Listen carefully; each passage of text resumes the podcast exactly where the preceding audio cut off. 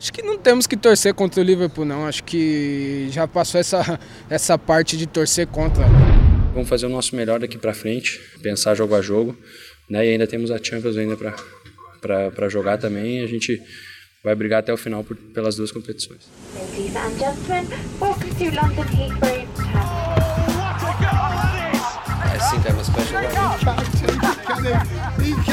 Correspondentes Premier. That would be very nice.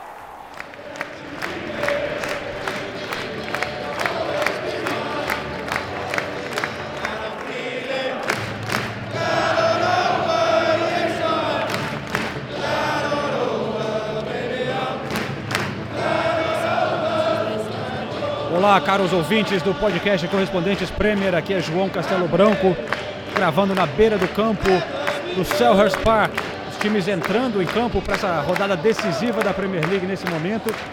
E esse hino do Manchester, quer dizer, esse hino do Crystal Palace, na verdade, sendo cantado também pela torcida do Manchester City, porque é a música deles que eles cantam para o Guardiola com esse mesmo ritmo.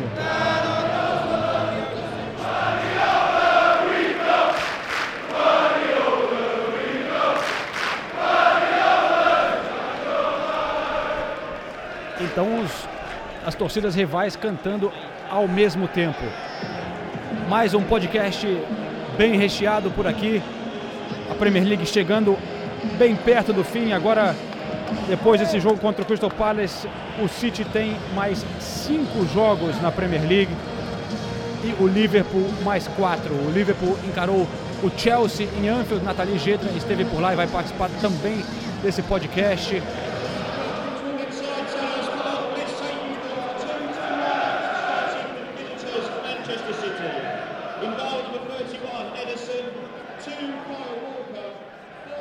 Pouco teremos também a participação de Renato Senise, que esteve em Manchester durante uns dias, presenciou a vitória do Manchester e conseguiu falar com o Olegana Solskjaer depois do jogo.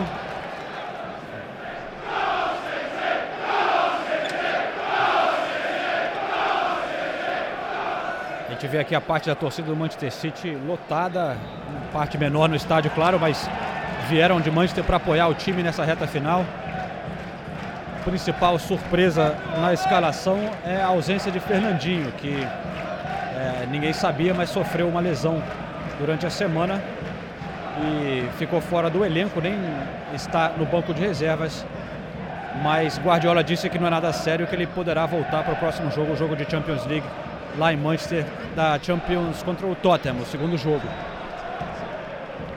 Mendy titular na lateral esquerda, ele que jogou como titular contra o Brighton na semifinal da FA Cup, mas na Premier League, primeiro jogo dele como titular desde o clássico de Manchester em novembro, cinco meses então, um grande reforço nessa reta final para o Guardiola no momento de tantos jogos, né? Que a gente vê até o Guardiola fazendo uma rotação com o elenco, foi criticado por ter deixado Sané e De Bruyne no banco até o finalzinho da partida contra o Tottenham, partida que eles perderam e eles voltam agora para esse jogo. Os dois jogando como titulares.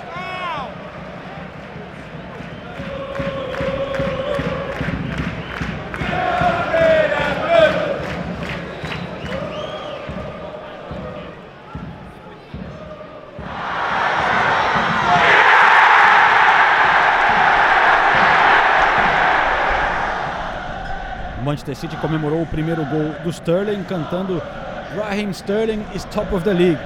Sendo que o Sterling é líder do campeonato, uma provocação direta para o Liverpool. Claro, o Sterling foi jogador do Liverpool, saiu querendo ganhar mais títulos e mais dinheiro, o que tem feito no Manchester City.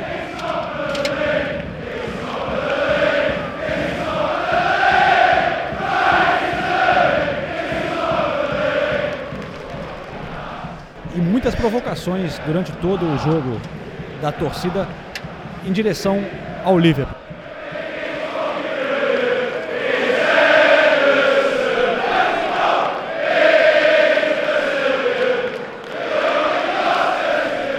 Aí a musiquinha para o Ederson, que está aqui perto da torcida nesse primeiro tempo. Ederson, ele é brasileiro, ele só custou 30 milhões e nós achamos que ele é brilhante. We think he's fucking brilliant. Encaixou como uma luva nesse time de Guardiola, tem sido um grande sucesso aqui na Premier League, né?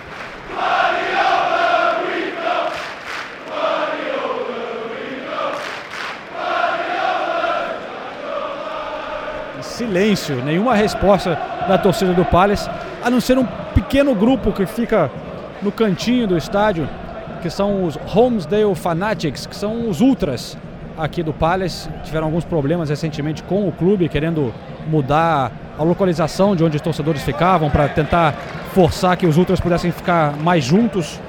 É, típico problema de torcida organizada. Mas eles continuam sendo uma das mais legais aqui da Inglaterra, que trazem bandeiras, tambores, cantam bastante. Mas nesse jogo, pelo menos, é um setor bem pequeno, um grupo bem pequeno de torcedores que fica cantando é, do lado do Crystal Palace.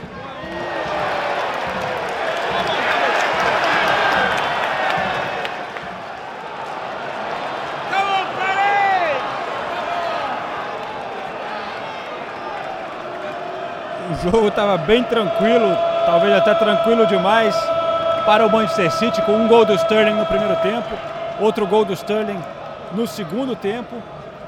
E City sem ter que suar muito, mas aí com gol de falta para botar um pouco de tensão nos últimos 10 minutos e a torcida finalmente acordou um pouco aqui, ó.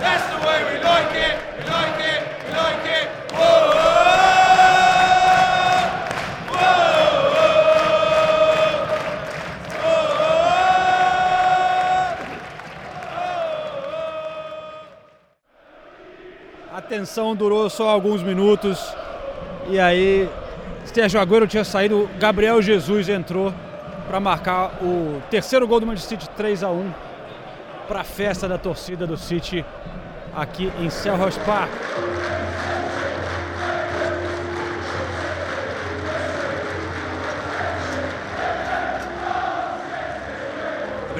Bom entrar assim e, e, resolver no momento que o jogo começou a ficar tenso. Você fez um, um gol importante para o time, né? Bom, primeiro, sempre é bom estar dentro de campo e ajudar a equipe, tanto com o gol como foi hoje, quanto a segurar a bola, como segurei também. É, infelizmente no gol deles ali acabei perdendo a bola no meio de campo, resultou a falta, enfim. É, mas feliz pela vitória e muito também pela performance do time. A gente conseguiu é, controlar bastante e com a bola jogamos de sempre, que é manter a bola, criar chances e fomos é, superiores em vencer uma partida. Muitas competições se estão disputando, né, cara? O, o, acaba rodando um pouco o elenco, mas a gente sabe que também você é jovem, mas também muito ambicioso, assim. Você te perturba às vezes ficar no banco? Você gostaria de estar jogando mais ou você vê como é, é, o que é e, e, você fica de boa? Bom, eu acho que não perturba quem não tem ambição e quem não quer jogar. Eu quero jogar, quero estar sempre jogando. Então, claro que me perturba, mas me perturba no sentido bom de querer trabalhar mais, treinar mais e quando jogar, ajudar a equipe da melhor forma. Eu sempre deixo bem claro que, que eu vou estar sempre junto com a equipe. É, para o que der e vier, se for para entrar titular ou entrar no segundo tempo, é, eu vou ficar bastante feliz em entrar e poder ajudar. É, hoje eu pude entrar, ajudei um pouco e estou muito feliz por isso e é continuar trabalhando. Fechar, Gabriel. Vocês fizeram a sua parte, agora voltando de viagem tem que torcer um pouco contra o Liverpool, porque tá, tá dura essa briga, né? Vocês fizeram a sua parte, mas eles estão sempre na cola. Acho que não temos que torcer contra o Liverpool, não. Acho que já passou essa, essa parte de torcer contra. É, não vou é, falar que, que eu quero que eles ganhem, claro que não. Porém, acho que não temos que nos importar com o Liverpool, muito pelo contrário, a gente é, só depende da gente. Temos mais cinco jogos, cinco decisões. Se a gente ganhar os cinco jogos, a gente é, somos campeão. A gente é campeão novamente. Então não temos que secar, ficar gorando muito. Só depende da gente. E claro, é, temos que também, se, se, se acontecer de perder, empatar, a gente fica feliz da mesma forma.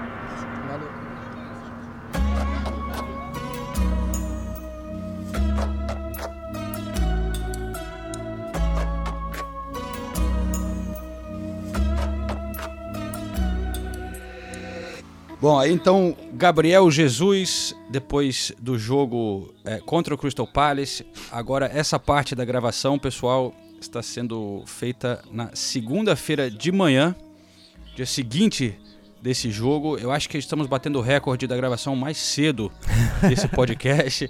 Estou aqui via Skype com Ulisses Neto, é, em Londres também, Nathalie Gedra e Renato Senise lá em Liverpool, todo mundo com cara de sono. E eu já peço desculpas também pelas vozes de um pouco mais agudas nessa gravação. Bom dia, pessoal. Bom dia, bom dia. Hoje a gravação vai ser embalada a muito café e não a cerveja, né? Gin tônica, como de costume.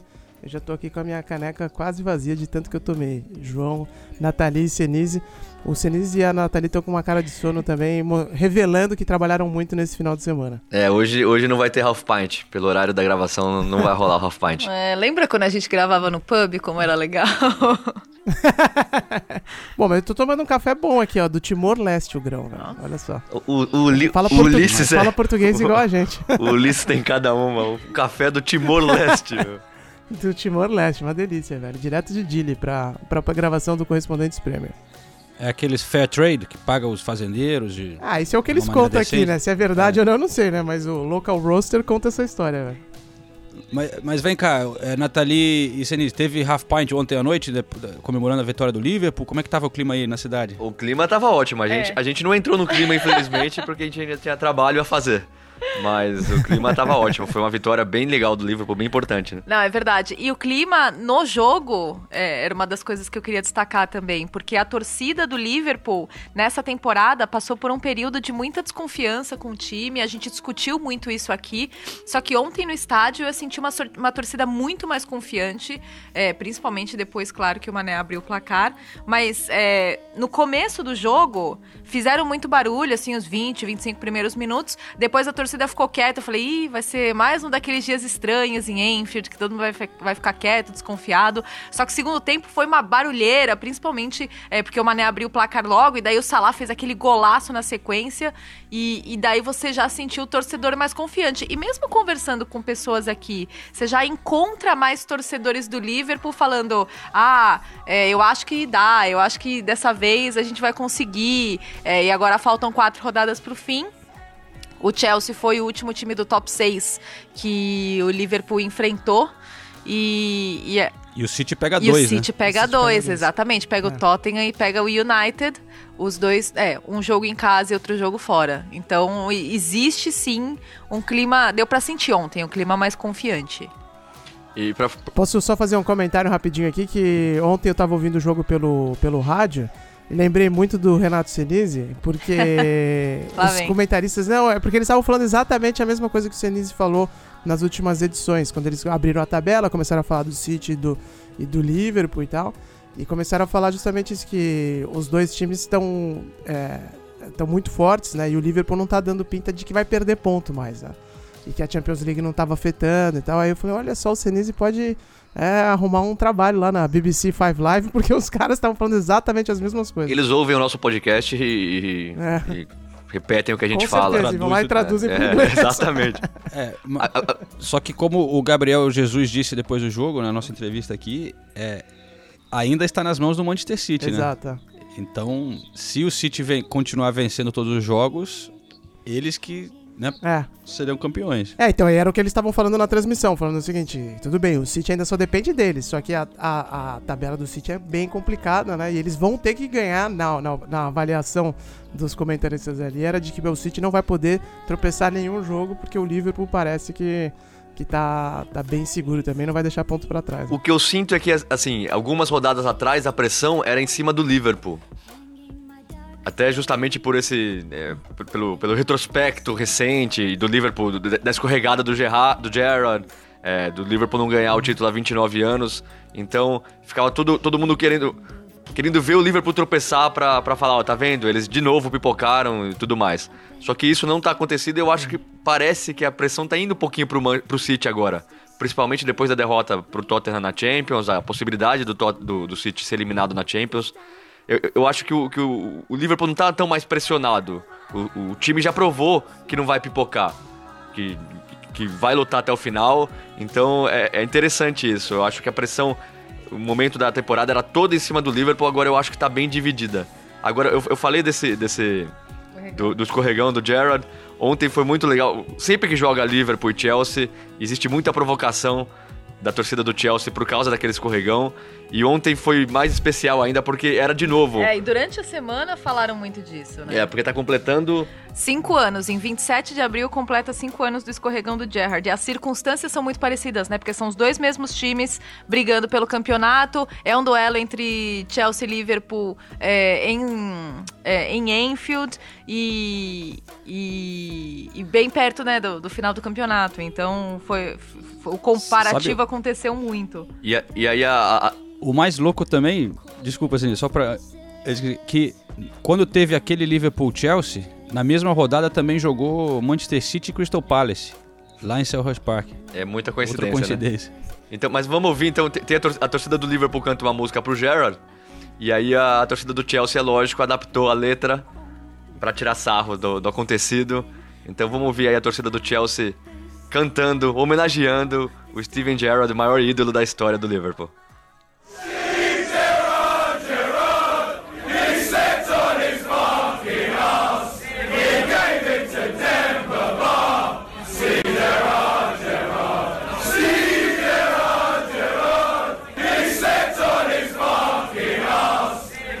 E era engraçado porque a torcida do Chelsea começava a cantar e a torcida do Liverpool cantava a versão deles, então ficavam duelos de, de cantos sobre o Gerrard. E depois da partida, o Klopp mesmo falou. Ele não foi perguntado sobre isso, mas aí no meio de uma resposta ele falou: Ah, gente, aliás, acho que dá para fechar o capítulo da escorregada, né? Porque o Robertson, em um momento da partida, ele escorregou, né? Aí ele falou: é, O Robertson escorregou e não aconteceu nada. Então não é uma coisa do Liverpool. It's not a Liverpool thing. Então eu achei engraçado também como, como bateram nessa tecla e como virou um assunto. O Klopp, antes da, da partida, foi perguntado sobre isso também. Ele se mostrou já irritado. Então, realmente, foi, foi algo que pautou o, o confronto de ontem. E, e, foi engraçado quando o Robertson é, escorregou, todo mundo se olhou assim. Eu, eu tava com o Luiz, né, nosso amigo colombiano. Eu tava com o Luiz do meu lado, o Robertson escorregou, o Chelsea começou o contra-ataque, eu olhei para ele e falou: Não, de novo não, não é possível. Na hora, todo, todo mundo já associou ao Jared, mas dessa vez não aconteceu nada. E foi, foi um jogo muito legal, né? O Sarri de novo insistindo com, com o Hazard de falso 9. Eu não digo nem falso 9, porque ele coloca o Hazard como centroavante mesmo, não é um falso 9 nesse caso. Ele coloca ele como centroavante. E o Chelsea até que teve boas chances de contra-ataque, mas faltava alguém para finalizar. Muitas vezes o William conseguia escapar pela esquerda e se via sozinho no ataque, não tinha para quem tocar a bola. A mesma coisa acontecia com o Hazard. É, mas o primeiro tempo foi bem disputado até. O, o, Liverpool teve mais posse de bola, mas não criou tantas oportunidades assim. Agora no segundo tempo fez o gol muito cedo, né? E aí o golaço do, do, do Salah, né? É bom que também o Salah vai tirando essa pressão em cima dele. Fez o gol importante contra o Southampton na, outra, na última rodada. É, e agora fez esse golaço. Que golaço que ele fez. Não, impressionante, né? Eu, vi uma montagem engraçada hoje de manhã em um site com uma foto do Salah e uma foto do Tiger Woods, falando eles estão de volta. Ah, é verdade. Ah, é porque ele ganhou, o Tiger, Tiger Woods ganhou né, ontem lá em Tiger Augusta. Woods ganhou ah, depois 14 de, anos. Lá, era, anos. Era 14 anos sem, sem 14 anos? um Major. É. Um dos médios, né? E, e, e o, o, golaço do Salah é um, é um, negócio que a gente, pô, como a gente sempre conta aqui, por causa do nosso trabalho, a, todos nós sempre é, encontramos os jogadores aqui, os, os, principais estrelas do futebol, e todos sempre falam muito sobre esse negócio de confiança, né? Que às vezes parece que é conversa furada, mas afeta o jogador pra caramba. Porque imagina você fazer um. Você pegar e disparar um chute bizarro na frente de 70 mil pessoas ali na expectativa e mais para a televisão do mundo inteiro, né? Então isso vai deixando o jogador, vai minando ele. E aí, como o Senise disse, o, o Salah meteu um gol contra o, South, o Southampton, gol, gol importante.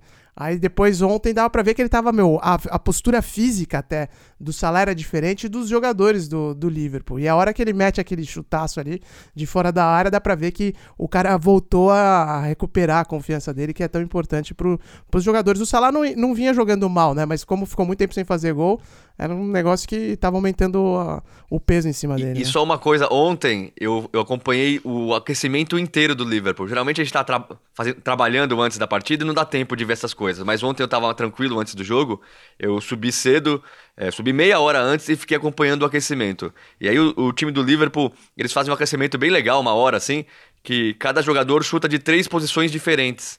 E a primeira posição que o Salah chutava era sempre dali. Da direita, ele, ele, ele cruz, é, entrava para o meio e, e, e chutava. Ele errou todos os chutes no aquecimento daquela posição. Eu, sério, todos os chutes. Eu falei, caramba, o que, que tá acontecendo com o Salah, né? Essa era a especialidade dele na temporada passada. Se no aquecimento ele não tá acertando, imagina no jogo. Aí no jogo ele vai lá é. e acerta o ângulo. Só uma correção aqui, o nosso bravo Tiger Woods é, ficou 11 anos sem ganhar o Masters, tá? Então não, não, não são 14, como Valeu. eu tinha falado. Ele tá, ele tá bonito, né? Informação é nosso esporte. Olha como ele tá, tá velho, Tiger Woods. Nossa. Cara, isso é uma coisa que é um pouco deprimente. Eu, eu olho ele, você lembra como ele era, né? E, Molecão. E, e tudo que aconteceu é que... na vida dele, né? Sim, Me, sem dúvida. Faz lembrar de mim mesmo. Não, falando... É lógico, né? Aí é outro assunto. Gente... por quê? Por causa da idade ou por causa dos acontecimentos? Deixa pra lá. Faz lembrar de mim mesmo, foi muito bom. Não, falando no golfe, depois a gente tava na zona mista e o Robertson parou para falar com, com um jornalista. E a gente fica imaginando que essa disputa de pontos entre é, Liverpool e, e, Manchester City, né? Que os, os jogadores vão, vão né, tá ligados em tudo que o outro time faz. E, e, na verdade, o discurso oficial que eles, que eles sempre adotam é não, é, a gente tem que. Nós temos que somar o maior, ponto de, maior número de pontos possível e não ficar olhando para o Manchester City. Aí perguntaram pro Robertson: ah, quando vocês chegaram, vocês ficaram assistindo o jogo do City no vestiário, porque foi logo antes, né? Aí o Robertson falou: uhum. Olha, para ser sincero, eu tava vendo o, o golfe. então, eu nem vi os gols. Então, eu, eu achei Cara, engraçado isso. Mas eu ia justamente perguntar a vocês sobre isso. Eu tava, eu tava lá em, em Selhurst Park bem curioso com essa situação, né? Porque eu fiquei imaginando, bom, eu tava entrevistando o Gabriel Jesus na Zona Mista, olhando que o jogo do Liverpool ia começar. Eu fiquei pensando, será que os jogadores do City vão acompanhar no ônibus, torcendo? E será que os jogadores do Liverpool vão entrar em campo já sabendo o resultado do City? Porque foi bem colado, né? É, ou existe uma, é, talvez, é, direção do clube dizendo para ninguém assistir? Porque também é possível, né? Essa coisa de ficar focado. É. é toda a psicologia de esporte é, prega esse discurso que você falou, né? De você. Porque eles acabam repetindo muito isso, os técnicos e os jogadores, mas é uma coisa que, que eles são educados a ter essa mentalidade, né? É. Pensar realmente só no próximo jogo, focar no que está acontecendo agora, para você, se você começar a pensar no resultado do outro, pensar no próximo jogo, no título, você pode perder o foco um Sim, pouco. Sim, é, né? o Klopp até falou na coletiva, ele disse assim, é, ah, é, se, se, por exemplo, o City perde, aí você vira para mim e fala: Ah, olha, o City perdeu. Aí ele, e ele falou: E daí? Isso só vai me atrapalhar, isso não vai me ajudar. Então eles realmente batem muito nessa tecla. E na entrevista do Robertson, sinceramente, eu, eu senti sinceridade da parte dele, porque foi muito espontâneo. Ele, não, na verdade, eu tava assistindo golfe. Então eu achei engraçado isso. E depois do jogo a gente falou com, com, o Alisson e com o Davi Luiz. O Alisson também falou um pouquinho dessa parte de confiança, do time tá lidando muito bem com a pressão, é, rodada após rodada, tendo que entrar em campo para ganhar. Então vamos ouvir um pouco dos dois. O Davi Luiz muito chateado com a derrota e depois a gente fala mais sobre essa chateação dos, do, dos jogadores do, do, Chelsea depois da partida. Acho que a gente fez um, um grande jogo, especialmente jogar contra o Liverpool aqui nunca é fácil. Uh, tivemos também as nossas oportunidades no segundo tempo. Uh, não foi só os dois gols que nos pararam, porque principalmente as, as oportunidades que criamos mais claras foi logo depois dos gols. Felizmente não conseguimos concretizá-las em gol, talvez mudaria um pouco o enredo da partida, mas eu acho que a gente fez um, um grande jogo. Como tem sido o dia a dia, com a pressão que existe para o Liverpool ser campeão, depois de tanto tempo, a torcida, a expectativa é muito grande, só que vocês parecem sempre muito focados, muito seguros, muito cientes do que devem fazer. Como é que tem sido trabalhar tudo isso durante os treinos, no dia a dia? Quando as coisas dão, dão certo dentro de campo, facilita um pouco mais uh, te dá um pouco mais de confiança. A gente teve alguns momentos estáveis no campeonato, tendo alguns uh, desempenhos não tão bons quanto a gente sempre tem na, no geral. Mas uh, mesmo assim, eh, não nos custaram derrotas. Foi momentos que a gente empatou. A gente tem uma derrota na Premier League, né, que é, foi contra o City ainda, jogo fora de casa. Isso é muito importante, sempre deu muita confiança para a gente, esse aspecto. E o que, que vem dando resultado, a gente tenha confiança de, de refazer no próximo jogo, né? Sabendo que to, cada partida é uma situação diferente. Mas, uh, além disso, também uh, o Liverpool disputou ano passado uh, a final da Champions League, né? Que o currículo dos jogadores, a experiência dos jogadores, isso, isso pesa também em momentos de, de uma partida, de manter tranquilidade, um momento em que tá, a pressão está tá comendo dentro de campo, como a gente fala, né? É, então, é muito importante, a gente tem que seguir nesse caminho né, e vamos fazer o nosso melhor daqui para frente. É, faltam quatro partidas, se não me engano.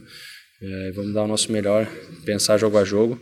Né, e ainda temos a Champions ainda para jogar também. a gente vai brigar até o final por, pelas duas competições. Bom, o Davi Luiz que fez uma bela partida, né? Vale a gente destacar. O, o primeiro tempo dele foi realmente impressionante. É que a gente olha 2 a 0 e a gente tem, às vezes, essa visão meio superficial de falar como que um zagueiro fez uma ótima partida quando perdeu de 2 a 0 Mas o Davi é, realmente foi, foi muito bem, né? E o Chelsea perdeu o Rudiger, né? Ainda no primeiro tempo. Perdeu. Saiu que tinha, é. vinha jogando bem, teve que é, entrar o Christensen. E olha, poucas vezes eu vi um time sair tão, tão bravo com a derrota é, o, nenhum jogador do Chelsea queria falar, todos passaram pela zona mista, até o Jorginho, que para. É a primeira vez que o Jorginho não para para falar com a gente. Ele falou: dessa vez eu vou pular, desculpa, é. sempre muito educado, sempre muito educado, mas ele não falou. O Sarri. A gente sabe que o, o, o técnico tem as entrevistas obrigatórias depois da partida. Ele não fez. Eu vi ele falando com o assessor, ele falou, ó, oh, não vou fazer, não vou fazer. Ele, fez uma só. Aí, ele só fez uma, e aí o assessor falou, pelo menos os rádios. Aí ele falou com os rádios, assim, por dois minutos. O Aspilicueta também reclamando, toda vez sou eu que tenho que fazer. Então, eles não queriam falar, o time ficou realmente muito irritado com a derrota pro Liverpool. É, até porque eles viram o Tottenham vencer nessa rodada, o Manchester United vencer também. É, então é, é, era, uma, era um jogo importante para o Chelsea, né? Então, e os jogadores realmente estavam bem chateados. Vocês falaram do Jorginho aí, eu lembrei essa semana. Vocês viram a declaração do, do Fábregas? É, ele está jogando no Mônaco agora, né? Saiu do Chelsea. E ele deu uma declaração falando por que, que ele saiu do Chelsea. Ele falou que gostaria de ter ficado lá, que ele ficaria, mas que quando chegou o Sarri, é, ele falou: mesmo se eu merecesse jogar, mesmo se tivesse um jogador melhor, para jogar, é, ninguém ia jogar lá porque o Sarri trouxe o filho dele, ele falou. E, enfim, todo mundo sabe que o Sarri gosta muito do Jorginho e, e aposta nele para conduzir o, o, estilo dele, mas eu achei muito mesquinha essa Chama declaração filho, do né? Fábrica, especialmente porque o Fábricas não via mais jogando nada, né? É. O Fábrica já tá no fim de carreira, não tava. Ele tinha algumas oportunidades e não mostrava futebol para ser titular do Chelsea, né? Exato, parece jogar na conta do, do Sarri assim e tal é meio, meio esquisito, né? Parece meio choradeira, mas... É, eu acho o Fábricas nem corria mais em campo. Exato. É, não, não dava pra ver o Fábricas jogando. O Fábricas não tá mais no nível de Premier League. Infelizmente, acontece, né? A idade chega é, para todo mundo. É. Mas aí sai atirando depois também não, não, não vai ajudar ninguém, né? né? Não vai ajudar ninguém. E só para encerrar o jogo, o jogo, eu queria falar do Trent Alexander-Arnold, que ele jogou muita bola ontem também é, cruzamentos impressionantes. É um moleque, né, jovem ainda, tudo que aconteceu tão rápido na vida dele. Teve problema de lesão, muito problema de lesão na temporada, e ele também, eu acho que ele simboliza essa confiança que o Liverpool tem em campo hoje. Porque ele é um moleque é, nascido no Liverpool, ele era a pessoa para sentir a pressão de todos esses anos, ainda muito jovem, mas não, joga como se estivesse jogando uma partida que não vale nada, sem muita confiança, é, muito, ajudando muito no ataque, ajudando muito na defesa. Então, que partidaça que ele fez ontem. Eu vou contar uma rápida e... aqui. Se eu, se eu, já tiver contado, vocês me, me cortem aí no meio, porque eu sou meio gaga com a memória. Mas eu fui gravar com, com o Trent Alexander-Arnold na casa dele pela 442. E aí, no meio da entrevista, lá, o, o entrevistador, o repórter né, da, da 442 se, chamava Andy, se chama Andy Murray. Aí ele virou e falou assim pro... O Andy virou pro Trent Alexander-Arnold, mora na mesma rua assim, sem sacanagem, é uma quadra do lendário Strawberry Fields, né? Dos Beatles. E aí, o, o, que é um parque e tal, pra quem não conhece, ali da, lá, em, lá em Liverpool, é uma, uma área bonita, tava até fechada pra reforma na época. E aí o, o, o Andy perguntou pro Trent, ah, e aí, como é que é? Você é, é, emocionante morar, né, do lado de Strawberry Fields, né, tão famoso no mundo inteiro e tal. Ele, o quê? Hã? Strawberry Fields, o que que é? Nossa. Você tá brincando, ele não sabia? Ele não sabia, velho. Ele não Meu sabia. Deus. Falou, não, mas uma música, você não conhece a música dos Beatles e tal? Strawberry Fields. E o cara é de Liverpool. Ele é de Liverpool. Ele não conhecia, velho. o não cara conhecia. mora o do cara lado, mora do lado do Strawberry Fields, ele não fazia ideia do que era, nem da referência, nem da, do que eram os Beatles e tal, por aí vai. E você perguntou Pô, pro Andy Murray sobre, sobre o Wimbledon ou não? Não, não, sobre o Wimbledon ele não falou. Como tava o quadril dele? É, o quadril dele tava bom, tava, tava meio cadeirudo nele. Mas olha só, falando dessa briga, só pra gente fechar nesse assunto do, do Liverpool, né? É, eu tava lendo antes do jogo que essa temporada já mudou ali quem está liderando a tabela. Era 19, agora mudou mais duas vezes. Então são 21 vezes, porque mudou mais duas vezes durante essa rodada, né? Quem está Então, porra, mudou o, o líder 21 vezes nessa temporada da Premier League. O, o, Liverpool esteve no topo da tabela por 130 dias e o Manchester City por 109 dias. E é. outra coisa. Pode falar, Nathalie. Não, e mais do que nunca eu acredito que vai até a última rodada. Acho que é, é, a, se a, o City até pode perder ponto, mas vai até a última rodada. E a outra coisa que eu acho que vai até a última rodada também é essa briga por, pela artilharia, né? Que a gente é. sempre ficava falando, pô, tem é, Salah ou Agüero, né? E aí de repente entram mais dois jogadores também desses dois times, né? Porque tem o Agüero e o Salah com 19 gols no momento, mas agora o Mané que fez um gol também contra o Chelsea tem 18 e o Sterling que fez dois gols contra o Crystal Palace tem 17. E você olha pro Sterling e você pensa, pô, o Sterling tá com mais cara de fazer gol do que o Agüero no momento. Então, qualquer um deles pode ser artilheiro ainda, né? Só é uma pena que o Harry Kane saiu dessa briga, né? Uma pena para quem, Sinise? É, ele merece, Era mais né? um que ia brigar até o final. É, é, não, é uma pena para o futebol, para a emoção da, da, da Premier League, sabe? Entendi, entendi, entendi. Mas o Lucas tá chegando também nessa briga aí. Ô, louco, hein? Pô, vocês viram o hat-trick do Lucas, né? Deu logo primeiro hat-trick dele na Europa, né? É, foi o primeiro é. hat-trick dele na Europa. Eu conversei com ele depois da partida, ele tava tão feliz. E, e, foi muito engraçado, né? Porque depois do jogo, quem não viu, quem tá ouvindo Correspondentes Premier e não viu essa imagem, por favor, dê um Google, porque a imagem dele jogando bola com o filho no campo, depois da partida, e todo mundo torcendo é, toda vez que o, o, filho dele tocava na bola, é uma das coisas mais legais do final de semana, com certeza. Foi demais aquilo, né? E você vê o, o placar, né? 4 a 0 você pensa, nossa, o Tottenham, como esperado, atropelou o Huddersfield, né? Mas não, calma. A cara do Senise, a cara do é, Senise. Já me olhou feio, já me olhou feio, pelo amor de Deus. Não, de verdade, o primeiro tempo foi mais. Foi... No segundo tempo, principalmente, o Huddersfield teve duas oportunidades que eles desperdiçaram e, e, assim, foi, foi uma pena para os 3 mil torcedores do, do, do Huddersfield que estavam lá no, no estádio do Tottenham. Aliás, a gente tem que destacar isso, né? Impressionante. O time já está rebaixado, já faz um tempo. A torcida encheu o setor visitante, que comportam 3 mil torcedores. Cantaram o tempo todo, não vaiaram. É, então, nossa, eu, eu fico. É muito difícil imaginar isso acontecendo no Brasil, né? É, é uma torcida que está aproveitando até o último minuto Exato. o fato de estar tá na Premier League, né? Porque vai saber quando é que o Huddersfield vai voltar. Eu não imagino o Huddersfield voltando tão cedo. Ainda mais a gente via a, a, Championship desse, desse ano, a gente via a quantidade de time bom, a quantidade de time lutando por uma vaga. O Huddersfield, hoje na, na, na segunda divisão, seria um time de meio de tabela, eu, eu chutaria assim. Mais para baixo da tabela do que para cima, para falar a verdade. Então eles estão aproveitando o máximo. Tem uma imagem também de um torcedor do Huddersfield antes da partida, ele chorando e olhando pro estádio do Tottenham, assim, ainda meio vazio.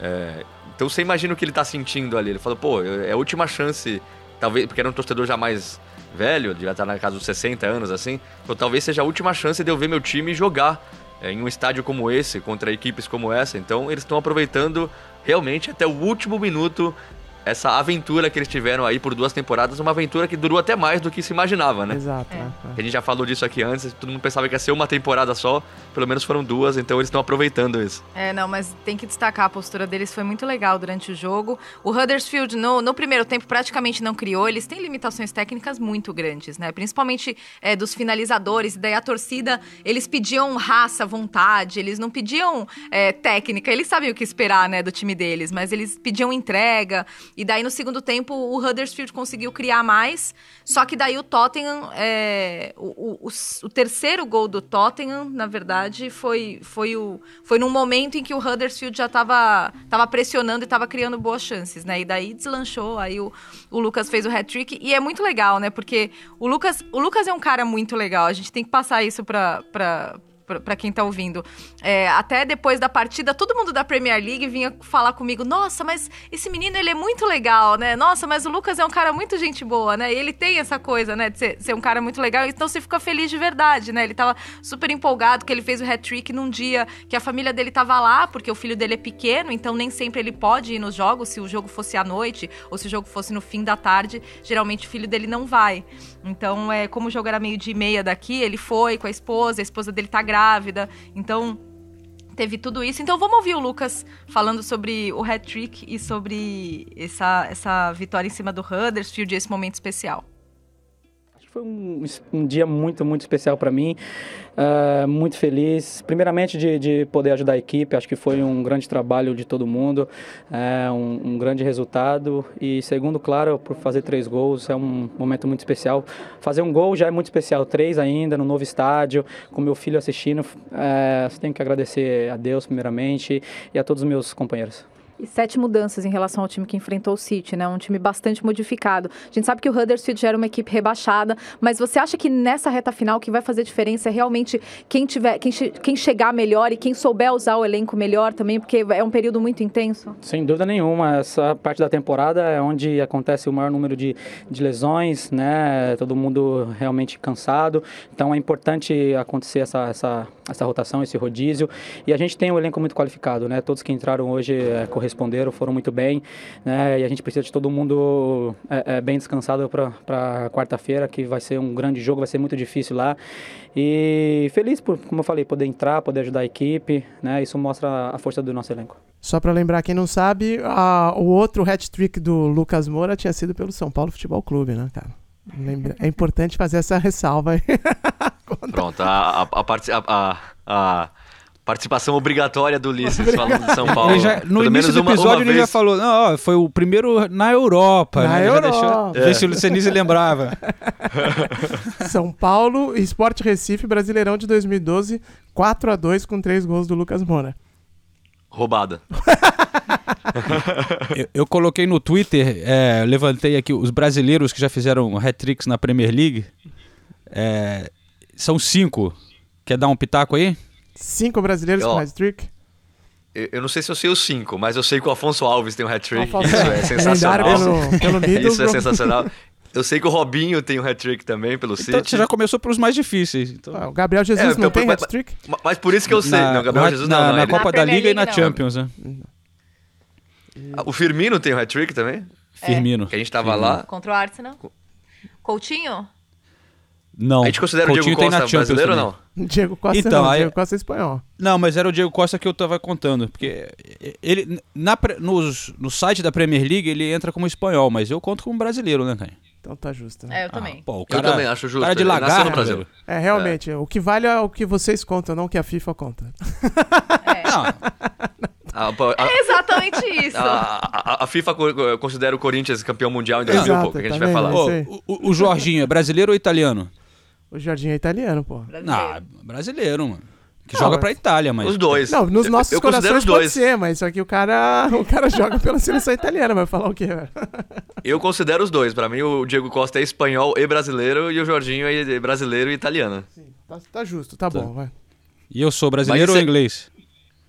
Ah, você é inglês. É, você, é João inglês. você é White Castle. É perdi. Você é White perdi, Castle. Perdi. O que, que a Associação Nacional de Jornalistas da, da, da Inglaterra considera? Né? considera que você é inglês, então. O, o, João às vezes não consegue nem falar em português mais com a gente. Tem que botar legenda na, nas minhas matérias. legenda é foda. Mas, mas encerrando o Tottenham, o Lorente parou na trave, teve algumas chances. Era nítido ele, ele querendo fazer um gol para recuperar um pouquinho a confiança, para mostrar que pode substituir o Harry Kane. Não acho que ele jogou mal, até participou do primeiro gol, fez a parede pro Wanyama, por mais que a parede não tenha sido da maneira que ele imaginava, mas fez, deu certo. Fez. É, mas ele, ele, ele, tenta muito, né? E, e eu, eu, acho legal isso. Ele, é, existe uma ansiedade até da própria torcida, querendo que ele faça o gol, mas ele não fez na, na, no fim de semana. Acho difícil que ele jogue, que ele saia jogando contra o City. Acho que vai ser o Lucas mesmo, com o som, o Eriksen, e aí precisa ver se o Dele Alli vai ter condições de jogar. Eu imagino que jogue também, mas... Com a mão quebrada, né? É, com a mão quebrada é, e tudo. Ele tava lá no estádio com, com a proteção na mão. Nathalie gosta, tô... do, Nathalie gosta do Llorente, né, Nathalie? Nossa, é... não, ele é um ótimo jogador, meu amor. Só botando fogo. Ele é empenhado, você tava ali elogiando. Desculpa, eu, desculpa, eu, eu, fiz de propósito. Eu vou falar, eu vou falar, a primeira vez que a gente entrevistou o Lorente, acabou a entrevista, a Natália olhou pra mim com aquela cara sorridente assim e falou: É bonito esse homem, né? Ô, louco. Mas, pô, mas como assim? Vamos, Não, não, e você concordou. Não, mas ele é muito bonito. Né? Ah, tá vendo? Pô, o cara é bonito. A, a, a, gente discorda muito sobre beleza masculina. É, né? a gente discorda. Mas o, o Lorente realmente. E é... joga no Tottenham, né? Mas eu, eu, eu, eu, ainda acho o som mais bonito, tá? Só pra... Nossa senhora. É, tá bom. Continua falando do jogo, vai. Não, não, vamos, não vamos, falar do som, não. Ô, Senise, conta pra gente. Eu vi que você botou no Instagram que você entrevistou o nosso querido Souska. Esse aí é. Não sei se é ah, bonito, muito... mas é simpático e sorridente. É... Como é que foi essa entrevista, hein? É. Foi muito legal, foi muito legal. Só, só pra gente ter uma ideia de como o clima mudou no United. O, o, tinha, poucas televisões no, no sábado para fazer o, o, jogo, né? E o post-match, né? As entrevistas depois do jogo. Era eu, a Premier League e mais três televisões. E aí a gente fica esperando o clube decidir quem que cada televisão vai entrevistar. Aí chegou o, o responsável pela Premier League e falou: oh, o, o Solskjaer vai fazer vocês dois e vocês dois esperam o que a gente vai ver. E eu era os dois, um dos dois que ia esperar. Eu falei, mas poxa, se os dois vão fazer o Solskjaer, deixa eu fazer também, qual é o problema? Ele falou, tá bom, vou tentar com o clube. Aí ele foi lá, falou com, com, o assessor do, do United, o assessor do United olhou pra mim, deu um sorriso e falou, não, tudo bem, pode fazer também. Se o outro quiser fazer, pode fazer também, faz os quatro. Os quatro fazem o, o treinador. Isso na época do Mourinho nunca iria acontecer, nunca iria acontecer, e agora acontece. Mas, Ainda mais depois como... que você entrevistou o Mourinho, né? Aí ninguém mais fez. é, foi, foi, um, foi, um, foi um caso meio é, acabei atrapalhando um pouquinho a, a firma aqui, mas. mas tudo bem, mas, conta aí. Mas vamos ver um pouquinho do Solskjaer. Primeiro, o Solskjaer admite que o West Ham jogou melhor, depois a gente fala mais sobre o jogo. E o Solskjaer fala que existem partidas que o talento que são responsáveis pela vitória. No caso de, do sábado, o talento do De Gea foi responsável pela vitória, que ele fez uma defesa monstruosa quando estava um a um ainda, uma cabeçada Nossa, do Antônio, uma coisa assim. Acho que talvez foi a defesa mais linda que eu já vi no estádio. Então, a primeira resposta ele fala sobre isso. A segunda pergunta eu pergunto para ele é, se ele tem a impressão que tem mais trabalho com a equipe do que ele imaginou que tivesse. Ele falou que sim, que ele tem muito trabalho, que a equipe tem muito que melhorar, que ele sabe disso, o clube sabe disso e os jogadores sabem disso. Então, ele já dando aí mostras de que a temporada que vem deve vir com muita mudança nesse elenco do United. E a última pergunta é legal porque o site da ESPN, o nosso Francisco De Laurentiis, gênio do, do, jornalismo, fez uma matéria legal com o Agnaldo, que jogou no Molde em 2012. Ele foi treinado pelo Solskjaer e eu perguntei sobre isso porque na, na matéria do Chico, ele fala que o Solskjaer é apaixonado pelo futebol brasileiro, acompanhava até jogo de segunda divisão, que ele, na época né, do Molde, que ele era interessado em alguns jogadores. Eu perguntei sobre isso e ele falou que realmente é apaixonado pelo futebol brasileiro, que começou a acompanhar futebol no começo da década de 80 e era apaixonado pelo Zico, e falou do Agnaldo, que o Agnaldo no Brasil ninguém conhece, mas que ele era um grande jogador, que teve uma passagem, chegou a treinar no Manchester United. Então foi uma resposta longa, mas muito legal. Vamos ouvir o professor sorridente e simpático, Solskjaer. Ole, thank you for talking to us. Your thoughts on the performance? West Ham got more possession, more shots on target, but Man United managed to get these important three points at this moment, right? Yeah, sometimes you know, um, you know, the quality decides games, and today the, our quality uh, in the goal, David he had two great saves and he, he kept us in the game. One particularly fantastic save. And if that goes in, they will win. And some the games will sometimes be decided on um, on little margins like this. 23 matches already in charge of Man United. How do you assess your work so far? And do you think you have more work to do than you maybe thought after that terrific run when you arrived? Yeah, we have a lot of work to do, and we know that. We want to be challenging uh, the two top teams, of course, because they are so far ahead. We want to dominate and control games like this. We should be dominating, controlling games at home. Um, so yes, I think the players know it, the staff knows it, the club knows it, supporters know it, that we have uh, a way to go to uh, to get to where we want to be. Well, I'm from Brazil. It's the first time that we talk to you. Yeah. And this this week we had a, a story in Brazil about Aguinaldo that used to yeah. play for you in Mode, yeah. and he told us that you used to love Brazilian football, even watch some of Brazilian National League matches. Do you still watch it? Is there any particular club or player that you like the most, and your thoughts on Brazilian football? Of course, you like uh, you love Brazil. I fell in love with the football in 1982. Zico is my uh, my favorite player. Uh, Agi was fantastic uh, boy. We had him here at Manchester United. Uh, that's the first time uh, I met Agnaldo. And then I signed him for Molde. I love the attitude of Brazilian players. They want to have the ball. They want to enjoy football. Uh, now with um, Andreas Pereira and Fred, we, it's fantastic to have these players around. So, yes, of course, I follow Brazilian football, and we are always looking to strengthen the team and you know with Brazilian football you have quality. Uh, so uh, there, there might be some more Brazilians coming to Man United, hopefully. We, uh, so you never know. Tá aí o Solskjaer, então realmente o West Ham dominou a partida. Eu posso dizer que o West Ham dominou a partida. Foram 58% de posse de bola, 18 chutes no gol contra 14 do United.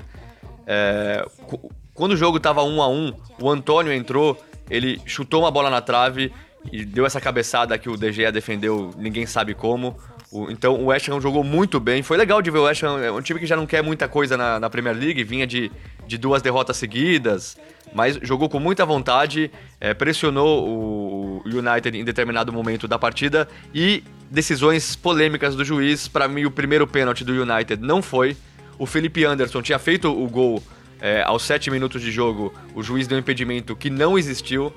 E no segundo pênalti para o United, no início da jogada, o Martial estava em impedimento também, ou seja, arbitragem polêmica. É, os jogadores do West Ham reclamaram disso depois da partida, mas na marra o United conseguiu levar esses três pontos que eram muito importantes para continuar nessa briga que também está muito legal por duas vagas é, na Champions League da próxima temporada.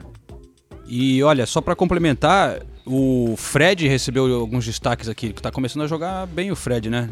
Ele foi o cara que completou mais passes no jogo, 51, e que roubou mais bolas, 15, de todos os jogadores em campo.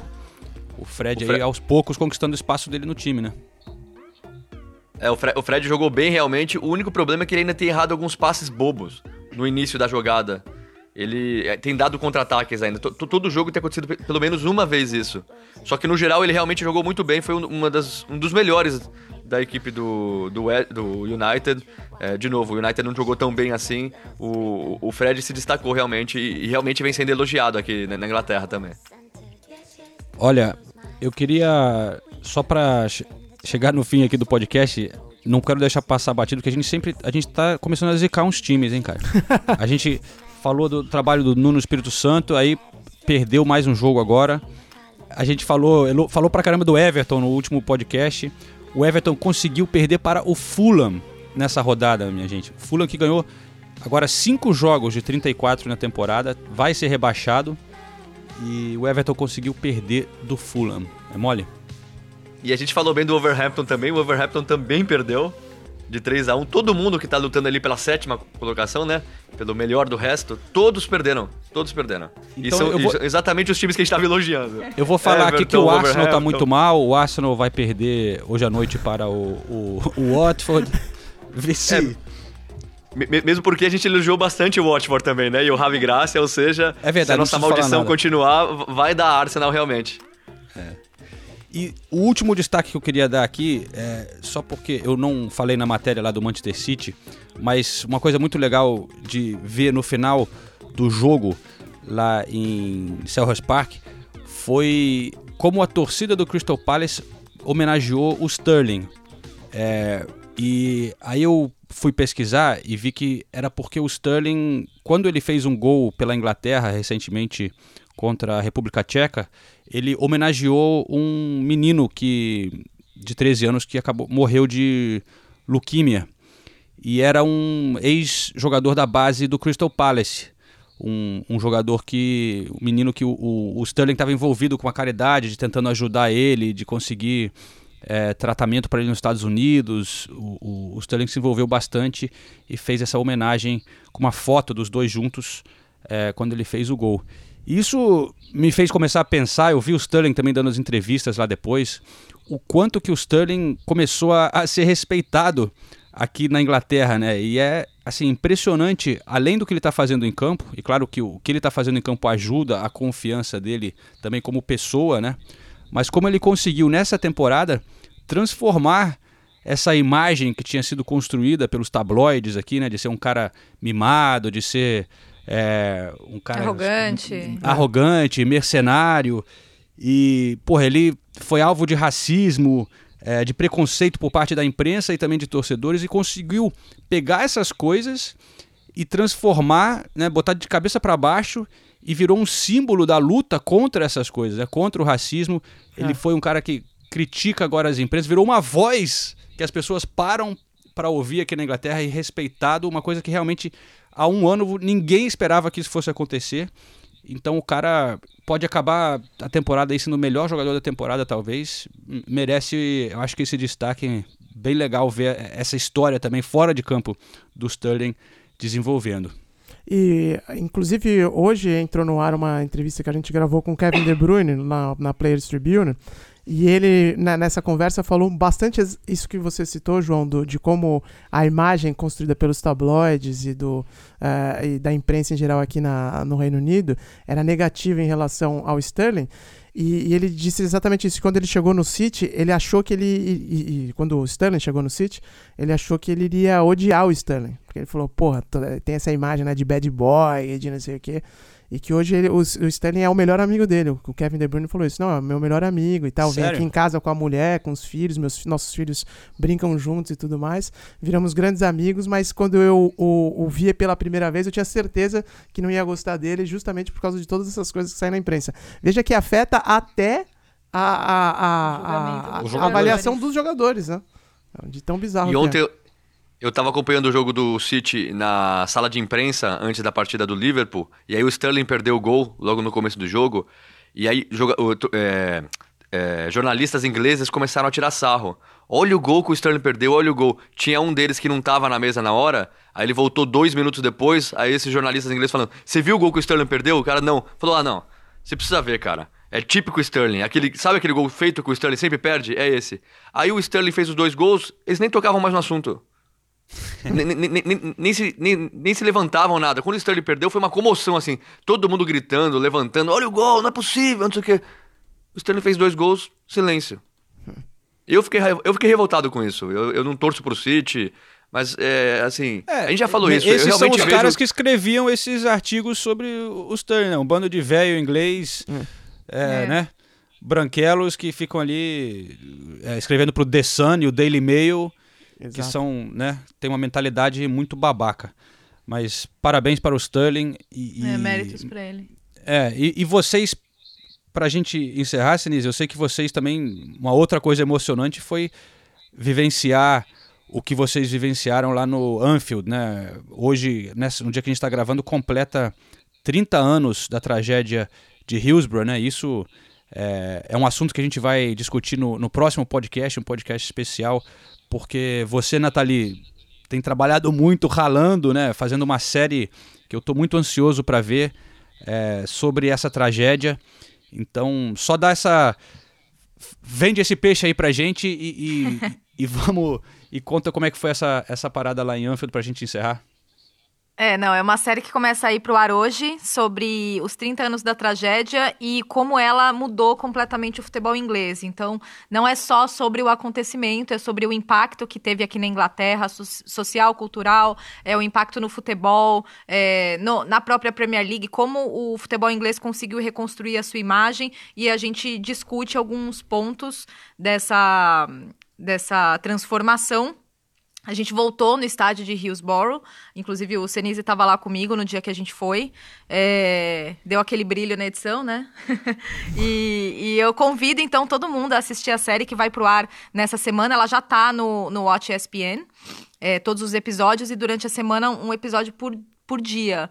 E ontem, é claro, em Enfield a gente teve, é... a gente teve algumas homenagens, é, dois mosaicos e um minuto de silêncio, né? E eu, eu tava na arquibancada, né, acompanhando o jogo, aí na minha frente, no, durante um minuto de silêncio, tinha um, um, inglesão, bem inglesão mesmo, grande, forte, careca, todo tatuado.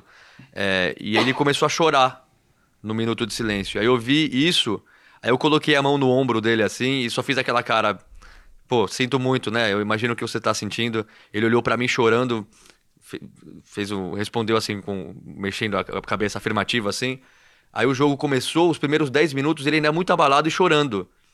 Aí ele olhou para mim uma hora para trás, ele falou: é, "Desculpa, eu sou um sobrevivente". Sério? Aí eu olhei para ele e falei: "Sério?". Ele, aí ele pegou o telefone e falou: "Sério, essa aqui é uma matéria de um jornal". Ele mostrou a capa do jornal e falou: "Esse aqui sou eu". E era ele carregando um corpo dentro do campo Nossa. de Hillsborough. Meu aí Deus. eu falei, Aí eu falei, caramba, aí eu comecei a conversar com ele, mas ele, ele não queria falar muito. Primeiro que ele estava emocionado, segundo que o jogo estava rolando, e, e, terceiro, porque as pessoas que sobreviveram. A Nathalie, que fez a série, passou por isso. As pessoas que sobreviveram, eles não querem falar sobre isso. É. Eles, é. eles não gostam, é, sabe? Então, eu, eu fiz algumas perguntas para ele. Ele me respondeu muito educadamente. Aí eu, eu, eu, eu, falei, como é que foi? Então, ele falou, ah, foi o dia mais triste, mudou minha vida. Eu perdi, eu fui com alguns amigos, alguns sobreviveram, outros não. É. É, então. Ele, é... ele, ele, tem tatuado na, na mão é, o número 96, no, no dedo, num dos, dos, dedos, assim, o número 96, que são 96 mortos, e duas cruzes. Então, é, eu, eu, até de falar me arrepia, assim. Então, ele, ele tava muito emocionado. Aí o, o, Liverpool fez o primeiro gol, ele comemorou, o Liverpool fez o segundo gol, ele chorou de alegria, abraçando. Ele tava com vários amigos, assim, familiares, não sei.